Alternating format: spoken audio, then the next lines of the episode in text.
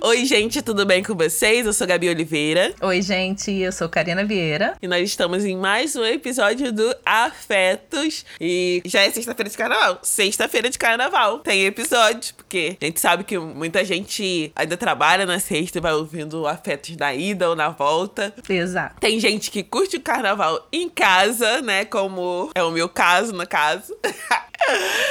Então, estamos aqui nessa sexta de carnaval para conversar sobre um assunto que permeia a internet, mas também permeia a nossa vida, né? E o meu também. Como vocês já devem ter visto no título, a gente vai falar sobre pedidos de desculpa. A gente tá na era do cancelamento e tá todo mundo cansado dos cancelamentos. Tem muita gente produzindo conteúdo falando sobre isso, né? Mano, a gente precisa refletir sobre esse tal cancelamento, não dá para ficar cancelando as pessoas assim, etc, etc. Mas a gente também precisa conversar sobre como se posicionar no momento onde você errou e precisa pedir desculpas. Porque parece que a gente não tá sabendo fazer isso, gente. Não sei se vocês têm essa impressão. Caraca, sim. Gabi, quando você sugeriu, né, da gente gravar sobre isso, a primeira coisa que eu lembro é que nos dois últimos episódios que a gente falou, a gente trouxe uma palavra que isso não é tão recorrente nos outros episódios, que é performance. Eu acho que, principalmente nas redes sociais, as pessoas estão performando o tempo inteiro. E performando o quê? Performando vida perfeita, né? Performando perfeição, performando esse endeusamento, essa coisa de fada sensata, nunca errou. E aí, quando você acredita, eu acho que a parada tá no acreditar nessa performance, quando você leva isso como verdade absoluta, você começa a achar que você realmente é uma fada sensata que não erra, e aí, óbvio, não vai pedir desculpa, mas o pior, você começa a cobrar que o outro também seja uma pessoa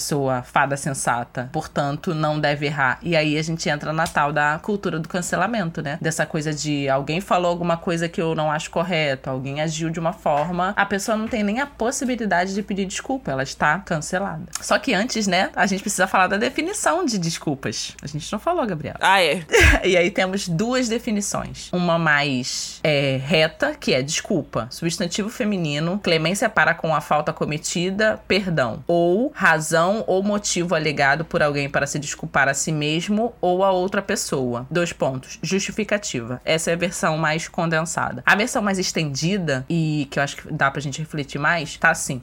A palavra desculpa, no sentido da língua portuguesa, designa um apelo direcionado a algo ou alguém, quando a presença de culpa e este apelo pede perdão ao sujeito. No sentido figurado, a palavra desculpa designa uma farsa real ou de ficção cuja pessoa diz ao sujeito para justificar a sua ausência de culpa. É como se a justificativa depois só dissesse que você não teve culpa pelo erro cometido, sabe? Se justificar por um erro é dizer que a desculpa é só uma performance, né? Na verdade. Ai, eu não sei. Porque para mim cabe a justificativa, mas o problema para mim é o que vem antes e depois da justificativa. Porque normalmente pedidos de desculpas que a gente vê, assim, principalmente de figuras públicas, é sempre justificando: ah, eu falei isso por conta disso, ou eu fiz isso por conta disso. Aí o pós é: peço desculpas a quem se ofendeu. E aí o outro que passa a ser o problema, entendeu? Quem se ofendeu passa a ser o problema. Não o que eu falei ou o que eu fiz. Eu posso me justificar, porque às vezes é aquela coisa, né? Você não tava com a má intenção, mas mesmo assim você errou. Então você tem que pedir desculpas pelo que você fez. Não pelo o outro. Ah, peço desculpas a quem se sentiu ofendido. Amado, amada. Tem que pedir desculpa, né? Gente, desculpas pelo que eu falei. E principalmente figuras públicas, que é o meu caso também. Então, assim, eu tenho que entender que eu tenho uma responsabilidade quando eu falo determinada coisa. E se me apresenta uma narrativa que me mostra que eu estava errada, eu acho que é o mínimo que eu posso fazer. Mas não é tão simples. De novo, tô falando do macro, mas tem um micro também. Nas nossas relações pessoais, às vezes é muito difícil a gente pedir desculpa. É fácil você ver, por exemplo, ah, aconteceu lá o caso do apresentador, que eu esqueci o nome dele, falando do menino que era atleta, e aí ele vai e pergunta se o menino pegava bolinha e tal lá no clube. Quando ele começa a se desculpar, é muito fácil pra gente identificar o quão errada é a narrativa dele, né? Então, tipo, ele fala que não falou aquilo, que não teve a intenção, que não foi isso, e que as pessoas que interpretaram ele mal. A gente olhando, a gente pensa, caraca, o cara não consegue assumir o erro. Nossa, não consegue assumir. Era muito mais simples ele falar: olha, gente, foi. O racismo estrutural é isso, não sei o quê. Então eu interpretei errado e peço desculpas. Ele não consegue chegar nesse ponto. A gente olha aquilo e a gente consegue identificar. O que eu vejo é que quando é com a gente, a gente faz a mesma coisa. Sim, Gabi. Você tava falando, por isso meu silêncio sepulcral desse lado aqui. Você falando e aí eu tava pensando sobre isso mesmo, sabe? Quando a gente traz a precisamos pedir desculpa pro macro, a gente consegue apontar várias situações onde, por mais que as intenções tenham sido boas, o que foi feito foi uma cagada. E aí é bem na coisa que você falou de analisar o ato em si errado e depois as desculpas. E a desculpa é sempre direcionada a não ao meu erro. Eu não estou pedindo desculpa porque eu errei. Eu estou pedindo desculpa porque isso é uma pressão que alguém está me fazendo e porque as outras se ofenderam ao terem me interpretado errado. Então é isso, eu não errei. Você que me interpretou errado, sabe? Só que aí quando a gente traz essa narrativa pro micro, eu vejo quantas e quantas vezes eu errei, eu magoei outra pessoa, eu tratei outra pessoa de uma forma errada mesmo. E aí, ao pedir desculpa, eu caio no mesmo erro. De, olha só, desculpa, errei, fiz besteira. Mas,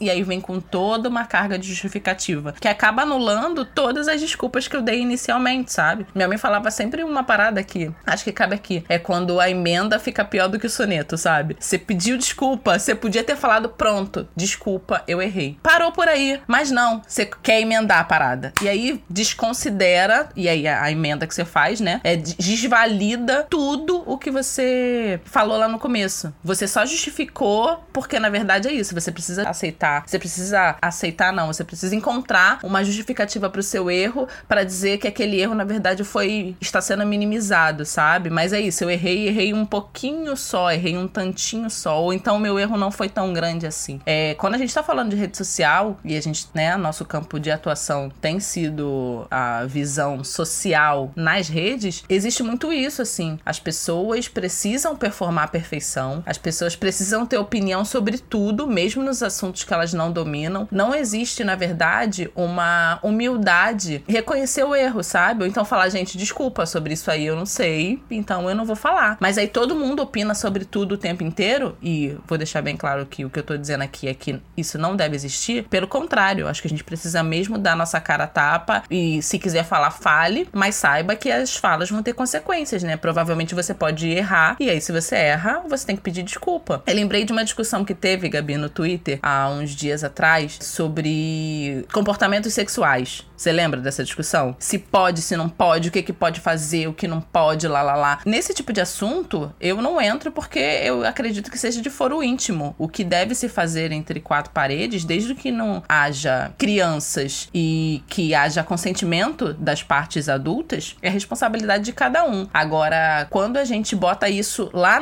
no meio da rede, que parece que é a grande praça pública da atualidade, né? E aí as pessoas tendem a trazer a discussão pro campo religioso ou pro campo da moral. E aí o, a religião e a moral de cada um é muito distintiva, né? Muito diferente. E aí, de repente, o que soa correto para você não vai soar correto para mim. Sim. Só que é isso, o que você faz com o seu parceiro, ou com a sua parceira, ou com seus parceiros entre quatro paredes, desde que você seja adulta, esteja consentindo, não tem absolutamente nada a ver com a minha vida, sabe? Só que entrou no campo da moral e aí as pessoas começaram a dar desculpas ou justificativas pro eu acho isso correto, eu acho isso certo, quando você só precisa opinar sobre a sua vida, sabe? Tipo, a vida sexual dos outros. Eu opinei.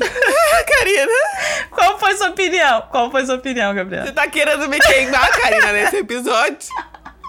Não foi minha intenção, Gabi, desculpa. Não foi minha intenção. Então, eu opinei e, e aí entra, né, de novo, pedido de desculpas. Eu opinei, só pra vocês entenderem, era uma discussão sobre a questão do fetiche relacionado a, a levar tapa, ficar preso, ser algemado, soco na costela e essas coisas assim, né? Que...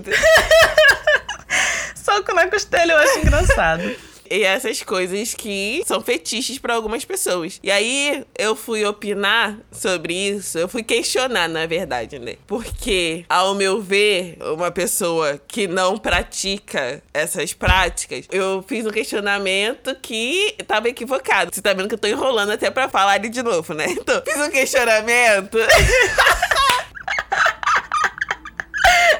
porque o meu tweet foi mais ou menos o seguinte: eu falei, gente, vocês não acham que você abrir o espaço pro parceiro, sei lá, de dar tapa na cara, dar um soco, mesmo que no campo do sexo, não faz ele entender que ele tem essa liberdade de te machucar de alguma forma? De alguma forma, não, né? Não entendo. Então, assim, aí algumas pessoas apontaram, Gabi, a grande questão é o consentimento, né? Se eu tô consentindo, não quer dizer que fora daquele espaço eu esteja consentindo e não tem a ver com violência e tal. Você tá misturando as duas coisas. Fora que o jeito que você escreveu o tweet coloca a culpa na vítima, no sentido de, ah, você foi agredida porque você deu consentimento na hora do sexo. Entendeu? E aí, quando a pessoa falou isso, eu falei, ok, entendi. Aí eu fui lá, coloquei, gente, desculpa, eu realmente me equivoquei na forma como eu escrevi esse tweet e como eu me expressei. Eu tava errada. Desculpa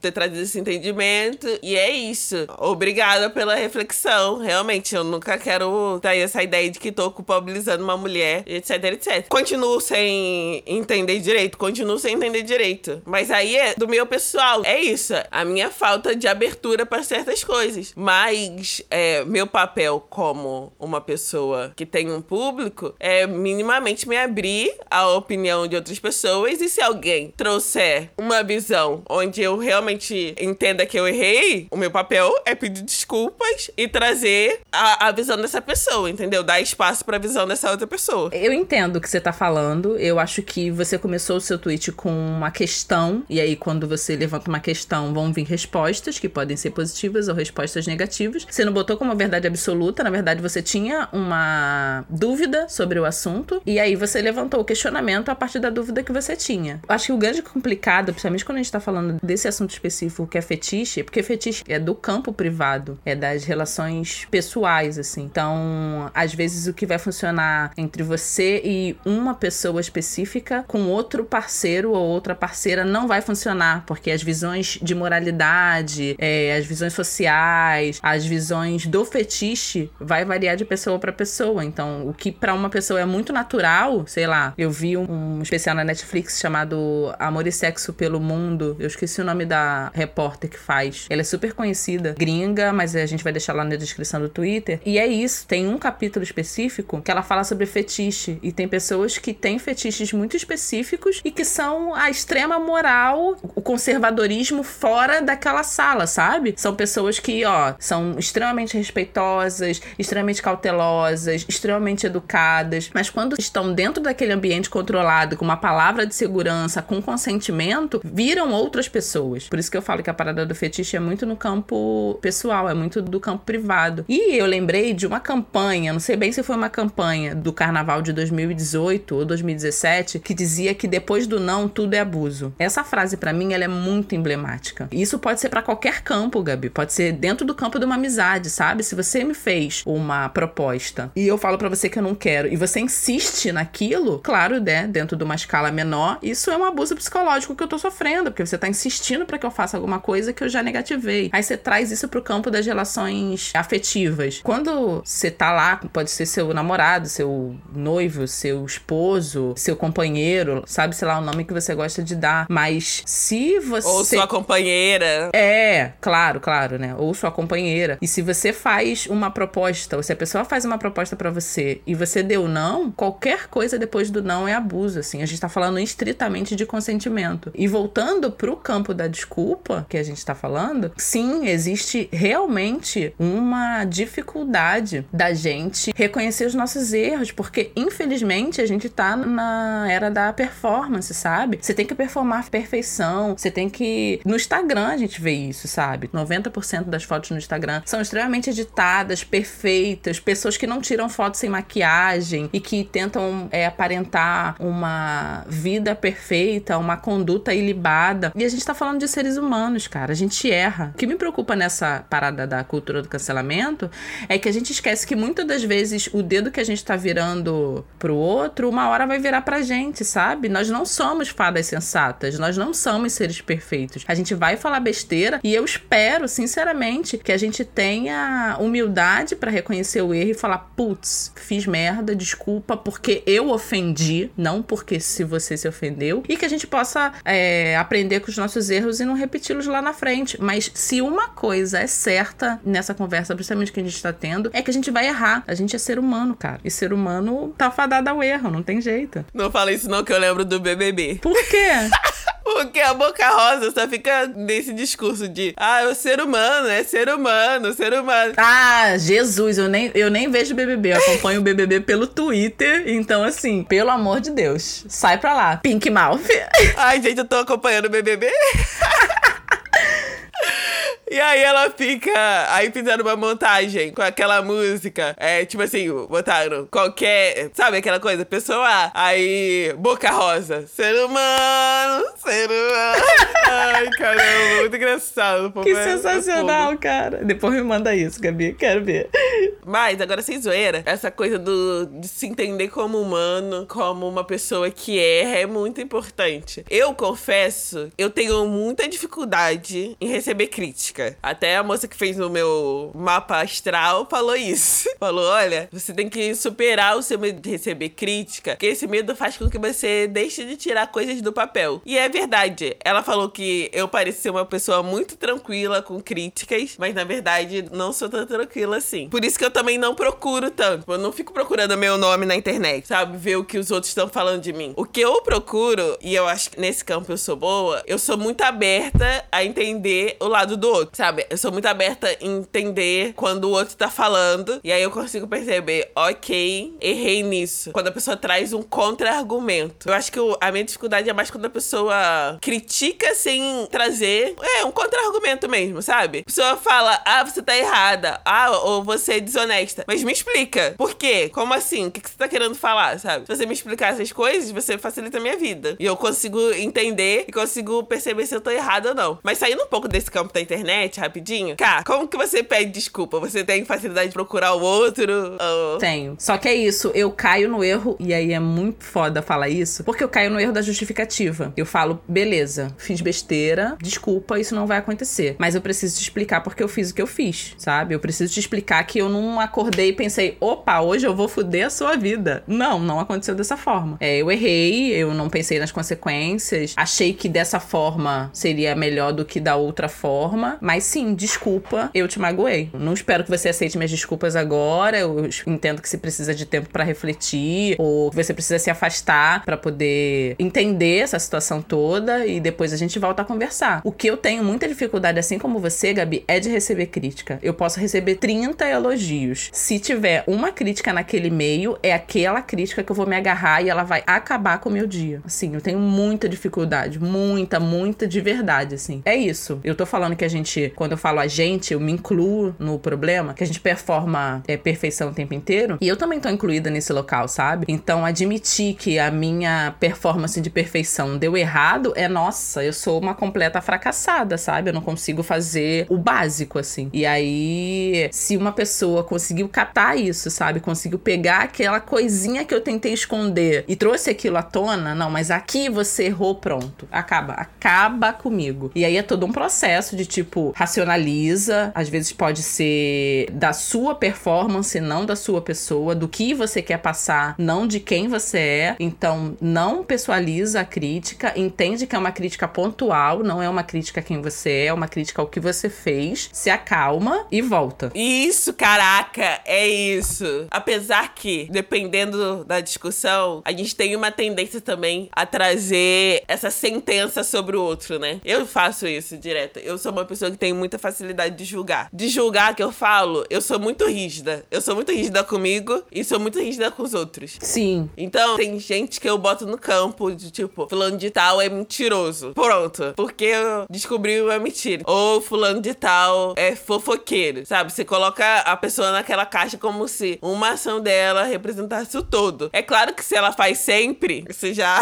vai representar o todo. Mas às vezes não é o que acontece. E eu acho que muitas vezes a gente recebe percebe dessa forma também. A pessoa fala, você errou, aí você entende. A pessoa está falando que eu estou sempre errada, ou que a pessoa acha que eu sou idiota, ou a pessoa acha que eu sou burra. Sim. Não, a pessoa tá falando só que você errou naquele aspecto. Vai representar o todo, né? Cara, acho que a maior dificuldade é não ser tão dura, principalmente consigo. Se a gente não é tão dura conosco, a gente consegue ser mais complacente com o outro também. Entender isso, que um erro não define a gente. Sim, se a gente errou, a gente não faz mais do que a nossa obrigação em pedir desculpa pela ofensa que a gente fez ao outro. Mas aquele erro, aquela ofensa, ela é passível de desculpa, sabe? Afinal, a gente não tá falando de um crime hediondo, sabe? Uma coisa é você, sei lá, assassinar alguém e falar, pô, meu, desculpa, foi mal. Não, a gente não tá falando de uma coisa que é irreversível. Muitas vezes a gente tá falando de situações que, claro, né, dentro do campo micro ficam muito grandes, mas quando meio que você se afasta dali, você percebe que são situações pequenas, sabe? E que se não são erros recorrentes, é isso. Esses erros determinam uma situação, eles não determinam um comportamento, sabe? É. Você errou naquela situação, não é que você seja aquela pessoa, sabe? É eu, assim como você, Gabi, a gente tem um monte de coisa que a gente diverge, mas a gente tem um monte de coisa que a gente pensa muito igual. É. Eu também tendo muito a ser julgadora da postura do outro, sabe? Esquecer que muitas vezes o que eu tô julgando no outro diz mais sobre mim do que aquela pessoa, sabe? É, eu não tô falando do caso do jornalista que confundiu, abre aspas aí nesse confundiu, é, que foi extremamente racista com o menino ao, ao achar que ele representava só alguém que estaria ali fazendo serviços menores e não alguém que estivesse usufruindo daquele ambiente de prosperidade e riqueza. Eu não tô falando desse erro. Eu tô falando do erro que a gente comete nos julgamentos menores, sabe? No erro que a gente comete nas nossas relações pessoais, que muitas vezes não determinam quem a gente é, sabe? É isso. Eu sempre acredito que a gente precisa ser menos dura com a gente mesmo, e isso acaba refletindo na nossa complacência com o outro, assim. Eu também tenho dificuldade de pedir desculpa, mas assim como as outras pessoas, eu também sei que eu vou errar e eu vou ter que pedir desculpa. Não tem jeito. É. E você tem facilidade em receber? Desculpa? Na hora! Eu sou muito manteiga derretida, cara. Se for numa relação pessoal, então, eu fico puta. Cinco minutos depois eu falo assim: senta aqui, me abraça. Tá tudo certo. Passou. Quando eu observo a internet, né, tá aí uma coisa também que, que eu percebo que nós temos duas dificuldades. A de pedir desculpa de maneira direta, ok? Desculpa, perdão, eu fiz errado. E a de receber a desculpa do outro, né? Justificativas que acabam piorando a situação. Quando a desculpa vem de forma correta, mesmo assim as pessoas ficam, ah, ah olha só, tá pedindo desculpa porque por causa disso.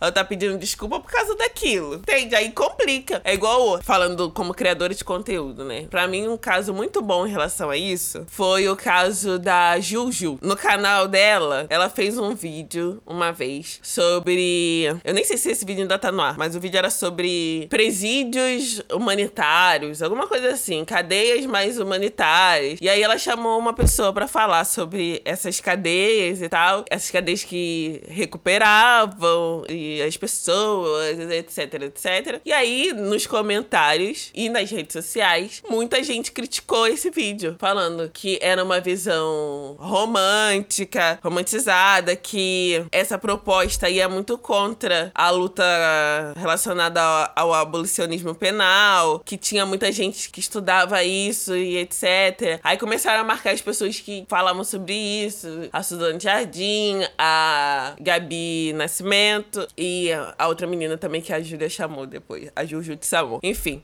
E aí começou essa coisa, né? Quando essas coisas acontecem, a discussão toma uma proporção gigantesca, né? Caramba, aí todo mundo começa a marcar a pessoa nos comentários, em todos os lugares. O pessoal descendo além. Ah, você foi desonesta, você foi irresponsável de trazer essa visão, e etc, etc, etc. E nisso, a Juju acho que nem respondeu nada, mas na semana seguinte, ou duas semanas depois, sei lá, pouco tempo depois, ela veio com um novo vídeo falando: gente, tudo bem, eu trouxe uma visão equivocada, eu tinha recebido aquela informação, achei o máximo, quis compartilhar. Vocês trouxeram os apontamentos, mostraram que eu errei, e agora eu tô trazendo aqui gente que entende do assunto. Aí botou a Gabi, a Suzane, que eram pessoas que as, as outras pessoas tinham mencionado. Eu esqueci o nome da outra menina também, eram três mulheres que falam sobre a abolição penal e trabalham com essa questão da população carcerária e, e, etc. É isso, entendeu? Ponto seguinte, tudo bem que a gente sabe que nem todas as pessoas são perdoadas com a mesma facilidade. Eu errar não tem o mesmo peso do que a Jujutsu errar, entendeu? Eu sei que eu sou uma mulher negra e tal, e a gente é muito mais facilmente cancelado do que pessoas brancas. Mas quando eu vi essa postura dela, eu entendi, tudo bem. Como criadora,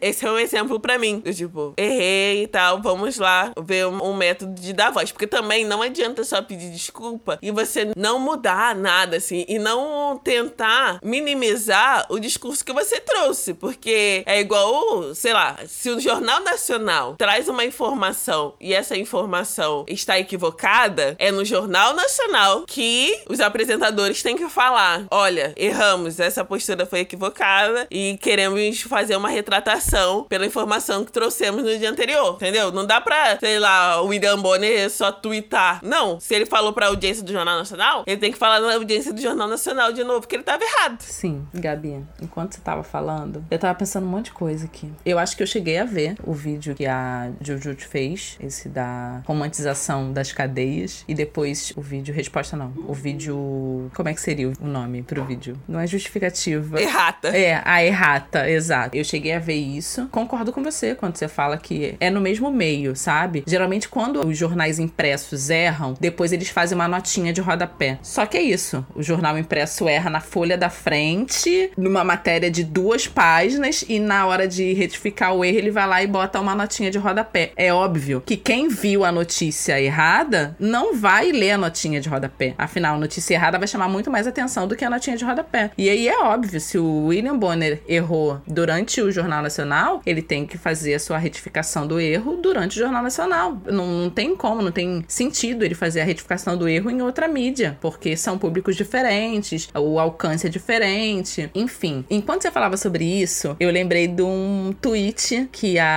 Noni, maravilhosa, tem no Twitter dela fixado de um grupo de rap que eu já fui produtora, isso é até notícia nova para ela, que é o Antiéticos aqui do Rio. No tweet tá assim, e eu vou adaptar depois. Homens brancos são desconstruíveis, homens pretos imperdoáveis. Essa frase é do Flávio Antiéticos, do grupo lá de rap. Eu boto essa frase mais no macro, sabe? Pessoas brancas são desconstruíveis e pessoas pretas são imperdoáveis. É nesse sentido que você tava falando, quando a gente sabe que o nosso erro também tem um peso maior, sabe? As pessoas cancelam muito mais determinada raça do que outra, sabe? As pessoas vêm com esse papo de desconstruído para pessoas brancas e imperdoáveis para pessoas não brancas, sabe? Quando você tava falando sobre isso, sobre como existe um peso maior, e eu acho que é por isso que a gente também tem a tendência de performar mais perfeição, é porque é isso, é pra gente o erro tem um peso maior. É cobrado da gente duas vezes mais o tempo inteiro. Então, pra gente atender essa expectativa dos outros e às vezes até nossa mesmo, existe muito mais cobrança, né? Existe muito mais caminho, existe muito mais é, aprendizado, assim. Assim também eu consigo entender porque é mais difícil pra gente pedir desculpa. Porque admitir o erro é dar a certeza pro outro que a gente é imperdoável, sabe? Tipo, eu não deveria ter feito isso de forma nenhuma, porque a pessoa branca, o homem branco ou a mulher branca é desconstruído. Ele vai falar, ah, eu errei porque eu não sabia e vai fazer um vídeo e vai ficar tudo bem. A gente não, a gente vai ter que ficar retificando ali o tempo inteiro. Me desculpa, eu errei, me desculpa, eu errei, fiz por isso, fiz por aquilo, fiz por aquilo outro, sabe? Então acho que essa frase que a Noni tem lá fixada no Twitter é bem isso, sabe? Pessoas brancas são desconstruíveis, pessoas pretas são imperdoáveis. É fogo, né?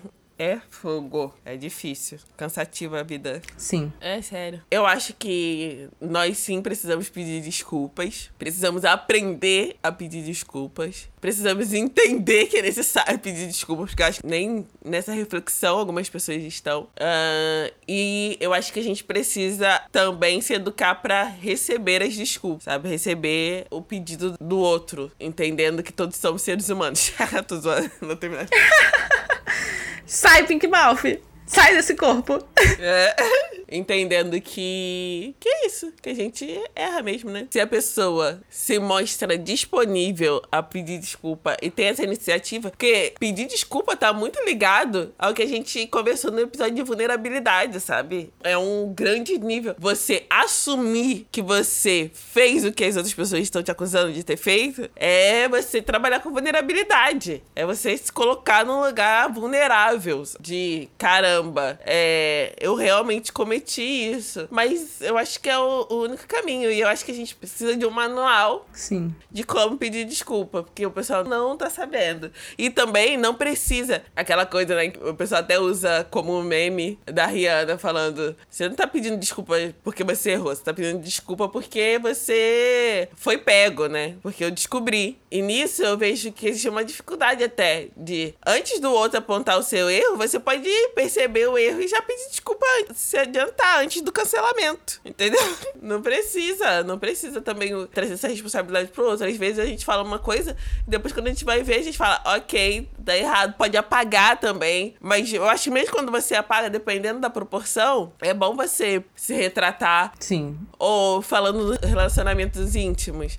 Mano, se você fez alguma coisa errada, não precisa esperar o outro descobrir para você ser desmascarado, etc. Não, já chega e estabelece uma conversa e já pede desculpa. Seja corajoso, corajosa. Era isso que eu ia falar, Gabi. Quando você falou que desculpa está relacionado ao último tema que a gente tratou do poder da vulnerabilidade, eu ia chegar nisso aí. Acho que quando você pede desculpa, você se coloca no local de vulnerável. E só é vulnerável quem é muito corajoso. E não são todas as pessoas que são corajosas, sabe? Acho que a gente tem picos de coragem, picos de medo. Quando a gente tá falando de desculpa, a gente tá falando de vulnerabilidade, a gente tá falando de aceitação. A gente tá o tempo inteiro fazendo as coisas para ser aceito pelo outro, sabe? E é exercício, é exercício de humildade, é exercício de autoconhecimento. A gente sempre volta para a mesma coisa, assim. Eu acho que todos os temas que a gente trata, a gente tá falando de autoconhecimento, sabe? Tem dias mesmo que você não vai querer pedir desculpa, que você vai estar tá mais arraigada ali na arrogância e na soberba e vai falar: foda-se, não quero pedir desculpa porque a pessoa também foi escrota comigo. E aí você vai entrar no campo da justificativa, sabe? Tipo, eu estou fazendo isso porque ele fez isso há 10 anos atrás, sabe? Há 15 anos atrás. Ou porque ele me magoou, eu vou magoar ele na mesma medida. E aí é isso, você vai ter que parar, refletir, se acalmar e entender que, tipo, as coisas são diferentes, sabe? Humildade é exercício, autoconhecimento é exercício, é entender que existe muito poder na vulnerabilidade é exercício e que a gente tem que exercitar nossa coragem também. Tem dia que a gente vai estar tá mais corajosa e vai falar, putz, fiz besteira, desculpa. E aí vai parar no desculpa, sabe? Não vai ter uma justificativa. Tipo, ah, eu fiz isso por causa de A, B, C e D. Não, fiz merda e me desculpa porque eu te magoei. Não me desculpa se eu te magoei, sabe? Me desculpa porque eu te magoei. E é muito difícil fazer isso. É muito difícil. Eu tenho uma facilidade de pedir desculpa, mas eu tenho uma tendência a me justificar, sabe? Eu tenho uma tendência muito forte a me justificar. E aí eu fico muito puta e aí entra, parece que é um cachorro correndo atrás do próprio rabo, porque ao me justificar, eu tento confirmar pro outro e para mim mesma que eu não sou aquele erro, que o meu erro foi pontual, sabe? Que o meu comportamento foi pontual, aquele comportamento não me define, sabe? E falando nessa coisa do qual é difícil, né? Outro dia eu tava conversando com a minha psicóloga e eu falei com ela que na minha adolescência o meu lema é não erro ou erro pouco para não ter que pedir desculpa. Então eu me comportava da melhor forma possível para não ter que chegar no ponto de pedir desculpa. Mais velha, eu penso diferente. Mas naquela época, essa ideia da performance da perfeição era muito mais pesada na minha vida do que é hoje.